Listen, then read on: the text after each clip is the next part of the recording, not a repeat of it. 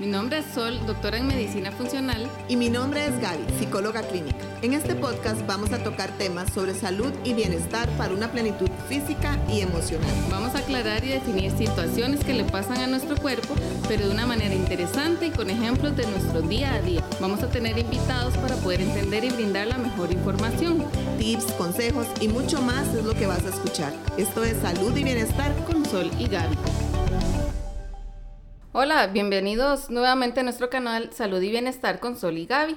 El día de hoy estaremos hablando sobre un tema un poco complicado que es el divorcio y tenemos una invitada muy especial para nosotras, este, una gran amiga, aparte de empresaria, una persona con mucha sabiduría para mi pensar. Bienvenida Noelia, ¿cómo está? Muchas gracias Sol y Gaby por invitarme en este día. Estoy muy feliz de acompañarlas y, espero que todo lo que tenga para compartir sea de beneficio para todos los que nos escuchan. Y bueno, este tema del divorcio es bien complejo, ¿verdad? Eh, en realidad invitamos a Noelia porque tiene un matrimonio pues bastante sólido y nos gustaría también poner el otro lado, ¿verdad? El cómo mantener ese, ese, ese matrimonio, perdón, y el cómo poder seguir adelante eh, a pesar de todas las circunstancias tan complejas. Entonces, este, pues vamos a iniciar con el tema comentándoles un dato bastante curioso. Resulta, chicas, que el primer divorcio registrado en Costa Rica fue en 1911 y 13 años después se registró el segundo divorcio. O sea, imagínense lo difícil que era antes el poder divorciarse, ¿verdad? Por diferentes situaciones religiosas, eh, culturales, ¿verdad? Eso era eh, pues un tema muy complejo. Sin embargo, cada día es más común. Se habla de una tasa del 60%. O sea, el 60% de las personas que, se casan terminan divorciadas. Entonces, ¿qué razones, Noelia, vos que estás eh, aún casada, crees que, que protegen, digamos, o qué aspectos podrían proteger el matrimonio? O cuéntanos según tu experiencia. Bueno, Gaby, en el caso de nosotros, tenemos 14 años de casados y verdaderamente nos volveríamos a casar. No crean que, estoy diciendo una mentirilla, es en serio. Eh, pero todo esto ha sido a base de construcción. Eh, todo lo que yo hoy voy a decir es totalmente nuestra experiencia y bueno, ustedes que nos conocen saben que los dos no somos fáciles, somos súper diferentes eh, y también somos muy fuertes cada uno en nuestras áreas, ¿verdad? Eh, una de las primeras cosas, y, es de lo que yo considero que hemos aplicado ambos, ha sido que nos comprometimos a estar juntos. Nos comprometimos a que el matrimonio es la prioridad. Eso, fue lo, eso es la, la base que nosotros tenemos.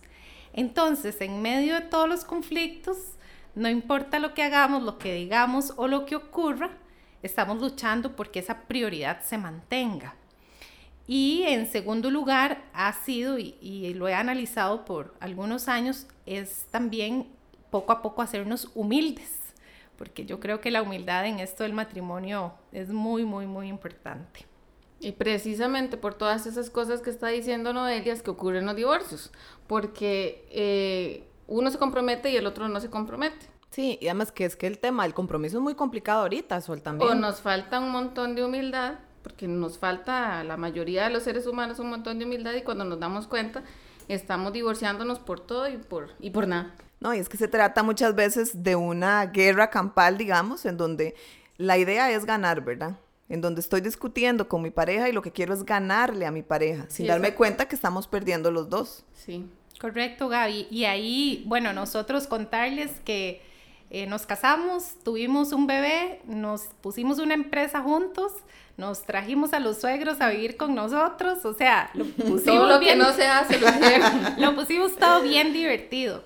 Y ahí empezó la lucha de poderes, ¿verdad? Eh, muy, muy, muy temprano. Pero justamente fue cuando entendimos que esas debilidades o más bien esas diferencias que teníamos el uno con el otro era lo que nos iba a unir. Eh, al principio no, al principio no fue así, fueron guerras, eh, pero siempre estas guerras, y ahora tal vez si nos da un poquito más de espacio lo podré mencionar, esas guerras sí siempre con pautas claras en la discusión, ¿verdad? Nunca faltas de respeto ni palabras que luego nos fuéramos a arrepentir, ¿verdad? En estos 14 años hemos estado en desacuerdo miles de millones de veces, pero nunca nos hemos dicho ojalá te largues o, ojalá no hubiera se muera sí, no, cosas de las que nos cosas de las que nos podamos arrepentir después. Pero no, eh, eso también es como madurez, ¿verdad? En la relación. Estaba viendo dentro de las estadísticas que una de las principales razones, ¿verdad? Bueno, eh, por las cuales los matrimonios no funcionan es por la inmadurez, ¿verdad? Eh, la edad de matrimonio es una de las, ¿verdad? De las que, consideraciones, el que las personas todavía están en formación, ¿verdad? Y deciden tomar esa dura trabajo de casarse. Entonces, ¿qué crees que, a qué edad se casaron ustedes y cómo crees que eso intervino de verdad en la relación de ustedes? Nosotros nos, yo tenía 25 años, eh, hoy por hoy considero que estaba joven, pero bueno, estábamos justamente, vuelvo a decir, comprometidos en que eso era lo primero. Eso era lo primero y hoy sigue siendo lo primero. Bueno, y uno, otro aspecto eh, que, que, sale en todos los estudios dentro de las principales causas de divorcio, la número uno, de hecho, en Costa Rica, es, adivine cuál, Soleil. no, nadie sabe qué es la infidelidad. Exactamente. Entonces, este, ahora con todo lo de las redes sociales y demás, se ha incrementado muchísimo este problema, porque las personas creen que la infidelidad está más relacionada con un aspecto, ¿verdad? De que voy, conozco una persona y me voy, me voy con esa persona y ahora con las redes pues hay otras opciones para ser infiel. Noelia eh, en su relación de matrimonio tiene ciertas características que me parecen curiosas de cómo llevan lo que son las redes sociales. No sé, Noelia, si quieres compartir con nosotros el cómo manejan ustedes esa parte. Sí, Gaby. Bueno, esa parte de las redes sociales, gracias a Dios, fue sin querer queriendo. Eh, pero sí éramos muy claros en, en, la parte de la fidelidad. Nosotros la fidelidad la hemos trabajado de manera preventiva, eh, teniendo como claridad. Y sí puedo decir que, que, no ha sido como una cosa impositiva ni controladora, eh, ni de pasarnos celando. Esas cosas, gracias a Dios, no se han dado en nuestra relación. pero bueno, nosotros hicimos una cuenta en redes sociales y al, inicio la intención era empresarial, pero después la empezamos a usar para cosas personales y decidimos hacer una cuenta única. Una vez leí de alguien que decía que todas las personas que tenían una cuenta única con su pareja era porque la pareja la controlaba. Y yo dije, ay, qué equivocada que está, ¿verdad? Es que no conoce todos los casos. Sí, pienso que en muchos casos será por eso. En el caso de nosotros, como les digo, sin darnos cuenta, hicimos correos inclusive empresariales juntos porque decíamos, si Michael no contesta, yo contesto rápido. Eh, y así lo hemos manejado y un día analizando él y yo decíamos, ah, si alguno de los dos quisiera ser infiel, le costaría. ¿Verdad? Se tiene que comprar otro teléfono. Sí. No sé qué tiene que hacer, tiene que hacer otra vida.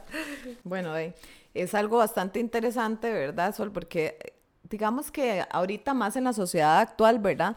Se ve mucho o se confunde mucho la idea, ¿verdad? De, lo que es el, ser, en el caso de las mujeres, ¿verdad? Empoderada con el hecho, ¿verdad? De, no compartir o de no permitir, digamos, que la otra persona conozca mucho de nuestra vida o comparta demasiado, porque somos mujeres independientes, empoderadas, y creo que eso es una confusión de roles, ¿verdad? Y confusión de ideales al final. Ahora, volviendo al tema, si de verdad ya hay una situación de pareja compleja, ya sea infidelidad, ya sea, eh, ¿verdad? Distintas situaciones que se pueden dar, que pueden ocasionar un divorcio. ¿Cuáles son las implicaciones? Porque hay muchas implicaciones a la hora de pasar por este tipo de procesos. Eh, hay implicaciones emocionales, familiares, sociales, económicas.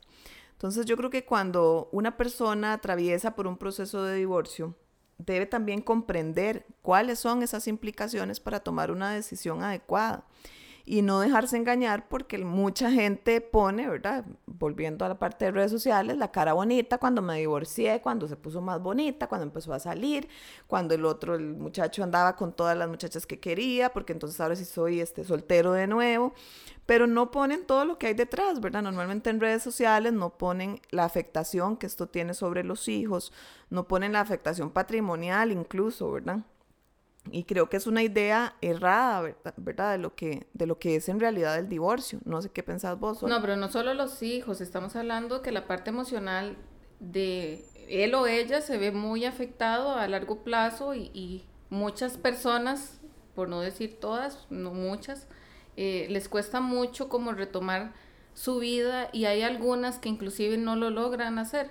Y es muy triste y muy lamentable tal vez de casos que tenemos conocidos y que que han pasado miles de años y todavía siguen estancados en un matrimonio que ya no existe y que tal vez cuando se devuelven en sus pensamientos su, su vida feliz era cuando estaba casado con sus hijos, ¿verdad? Eso es un poco complicado y triste porque como todo en esta vida necesita tratamiento, necesita terapia, necesita que lo procesemos.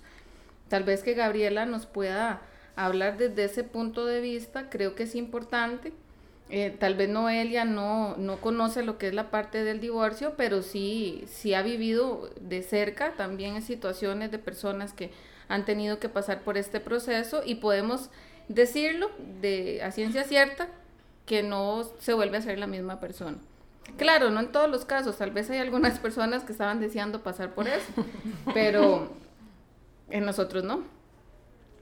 No, yo creo que definitivamente a veces cuando lo hemos conversado, eh, el matrimonio crea un vínculo más allá del documento legal, ¿verdad? Mucho más allá, realmente es un vínculo eh, muy fuerte, ¿verdad? En donde planeas tu vida con una persona y de repente todo se modifica. Entonces tiene que trabajarse desde eh, el proceso de duelo, ¿verdad? Porque es un duelo, es una pérdida significativa en donde tienes que empezar a trabajar toda el área emocional. Entonces hay ciertas etapas, digamos, dentro del divorcio y la separación que es importante mencionar. Se las vamos a ir puntuando. Es, es este Importante que usted en casa no trate de ubicarse precisamente en un área, ¿verdad? Porque a veces, pues todos los seres humanos somos distintos. Hay personas que un divorcio puede tardar seis meses. Hay personas que pueden tardar dos años y, y antes de, de, iniciar el programa nos reíamos porque decíamos que vacilón. Hemos visto casos desde dos años hasta 25. 25 en donde todavía está, ¿verdad? Con, con estas etapas. Obviamente lo ideal es atravesar cada una de estas etapas a nuestro tiempo ¿verdad? Que no todos vamos a, tener las mismas herramientas emocionales para poder contrarrestarlas, pero eh, sí ir pasando por ellas e ir superando cada una de ellas, ¿verdad? No quedarnos en una. Entonces la primera es la parte de la negación y el aislamiento. En el caso de la negación, es importante mencionar que es el inicio sobre todo del divorcio, ¿verdad? Cuando todavía no estamos eh, dispuestos a aceptar la idea, ¿verdad? Que estamos perdiendo esa relación o estamos perdiendo a esa persona, porque se ve como una pérdida personal, ¿verdad? Entonces, eh, en esta etapa, algunos realizan intentos por recuperar lo que había, ¿verdad? Entonces se da esto de que salimos de nuevo, de que intentamos, que tratamos de conquistar a la otra persona. Em, tendemos a aislarnos, ¿verdad? Muchísimo durante este proceso, aislarnos de los que nos dicen, no, es que el matrimonio no está funcionando, o de todo el que nos dice lo contrario a lo que queremos escuchar, ¿verdad? La ira o rabia es la segunda etapa, en donde nos enojamos muchísimo, ¿verdad? Ya vemos la realidad un poco más clara. La persona puede sentir una enorme rabia, eh, una intensa ira, puede proyectar eso hacia la otra persona, hacia la expareja, ¿verdad? A veces lastimosamente hacia los hijos, ¿verdad? Este, e incluso hacia sí mismo, ¿verdad? Es culparnos, el decir si yo hubiera hecho tal cosa, tal vez si no hubiese ido a tal lugar, si no me hubiera comportado así. Entonces, sí hay mucha culpa y mucha ira, ¿verdad? La siguiente etapa es la depresión que es cuando ya realmente vemos, ¿verdad? Eh, lo que sucedió, ya la ira bajó y nos sentimos muy tristes, con una inmensa tristeza relacionada con esa pérdida. Y la última etapa es la aceptación. Estas etapas no son lineales. ¿Eso qué quiere decir? Que podemos pasar de depresión a ira o, ¿verdad? O, o a negación en algún momento del proceso. Ojalá fuesen así como tan lineales, sería un poco más sencillo. Pero no siempre es así. Entonces, la última etapa de aceptación en donde ya nos damos cuenta, pues que fue una pérdida, tratamos de sobreponernos a la situación y de poder plantear nuestra vida con esta eh, realidad distinta. Entonces, estas etapas también tienen que saber llevarse con los hijos, ¿verdad? No solamente a nivel de, de pareja, sino también con los hijos. Y bueno, este, en cuanto a la parte de, de los hijos, yo no sé, Noé, ¿qué pensás vos en cuanto a esas implicaciones emocionales por experiencias tal vez que vos has vivido y que has podido ver en cuanto a la afectación que esto puede tener en los chicos? Eh, bueno, sí, Gaby, definitivamente voy a hablar pues tal vez desde mi experiencia personal, ¿verdad? Nosotros venimos eh, de, un, de una relación de, donde se separaron mis padres, siendo nosotros pues muy, muy, muy niños. Y pues aunque mamá trate de reemplazar ambos roles o viceversa, papá trate de reemplazar ambos roles, la tarea no es fácil y siempre quedan ahí pues vacíos, ¿verdad? Los chicos sufren esa esa separación. En realidad yo creo que sí y como les digo, ahí entra ya la parte de, de tener que reponerse. Eh, en el caso pues mío igual, tener que reponerme y, y llorar y sanar lo, lo perdido y seguir adelante, ¿verdad? Pero sí definitivamente hay una fuerte afectación sobre nuestros hijos. Yo creo que algo importante aquí en este proceso, ¿verdad? Que es parte de eh, los tips que les vamos a dar al final es comprender que cada persona lleva su proceso de una forma distinta y que hay momentos en los que no podemos solos, ¿verdad? Que la sociedad nos vende el que tenemos que poder, en que levántese positiva y salga adelante y listo, pero que a veces vamos a ocupar, ¿verdad? Eh, algún tipo de ayuda o soporte. Entonces, Sol, no sé si te parece si damos las conclusiones, ¿verdad? Del proceso, que es, en primer lugar, ¿verdad? Lleve el proceso a su ritmo, no aceleremos nada. La segunda es permítase llorar. Y en esta, yo creo que yo eh, sí tengo que contar mi experiencia personal porque en mi caso, ¿verdad? Yo creo que por ser psicóloga, eh, a uno le cuesta a veces un poquito más expresar sus emociones con sus hijos porque vos tenés que ser la fuerte, ¿verdad? En mi caso siempre me costó muchísimo el poder expresar cómo me sentía o, o poder decirle a mis hijas estoy muy triste porque yo no quería que ellas se sintieran peor, ¿verdad? Entonces eh, llegó el momento en que Sol me decía, no, Gabriela, usted tiene que caerse, si usted se siente triste, que la vean triste es parte del proceso que puede ayudar incluso a que sus hijas se sientan este, más tranquilas en poder expresar sus propias emociones. Realmente, este, aunque Sol no es psicóloga, es mi amiga y creo que fue el mejor consejo que me pudo haber dado, porque en ese momento, en realidad, este, mis hijas pudieron expresar muchísimo más fácilmente cómo se sentían, porque ya vieron una mamá que aunque estaba ahí para ellas, también podía quebrarse, también podía llorar y no siempre iba a estar fuerte, ¿verdad? Uno tiene que entender que no siempre como mamás podemos con todo, ¿verdad? No somos superhéroes, somos seres humanos. Y yo creo que más que más que el querer que ellas me vieran fuerte es que me vieran cercana, ¿verdad? Entonces creo que ese es un punto que por lo menos en mi experiencia personal fue muy valioso y quería compartirlo con ustedes. Después, este, un punto importante, no estemos tan pendientes de nuestra expareja, ¿verdad? De ver qué hace, en dónde están las redes sociales, eh, si podemos evitar al máximo, ¿verdad? El poder este, estoquearlos, ¿verdad? y, andar detrás de todas las fotos, de con quién publicó, de a quién le dio me gusta una foto y a quién no. Ese tipo de cosas solamente enferman, ¿verdad? Y no nos deja eh, superar el proceso. No se culpen.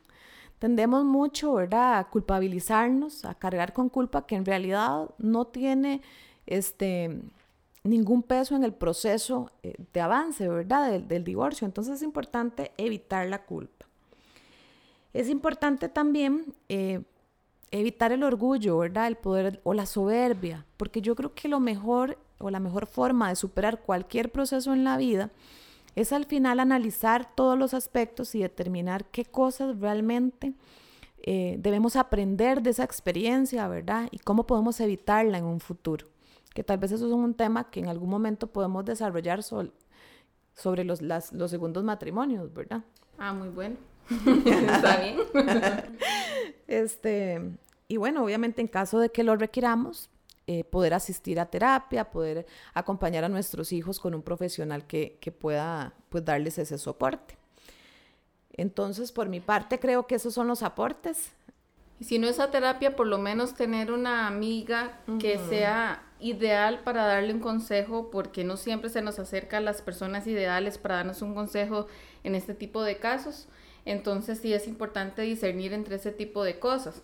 Ahora, eh, le queremos de verdad dar muchísimas gracias a Noelia por estar con nosotros aquí en Psicomet. Queríamos ver si, si tal vez nos puedes despedir con el tema y muchísimas gracias por estar aquí. Claro que sí, un gusto. Eh, tal vez muchos se estarán preguntando, no sé en qué etapa estarán de su vida y están en una etapa crítica. Y, y, a veces tenemos el falso concepto de si me casé con la persona correcta. Y quiero leer algo que, que nosotros en diversos eh, cursos en los que hemos invertido y hemos estado juntos nos llama la atención porque hoy, hoy es parte de nosotros. Dice este autor, seré el primero en admitir que es posible que se hayan casado con la persona equivocada. Sin embargo, si tratan a la persona equivocada como la correcta, perfectamente podrían terminar habiéndose casado con la persona correcta.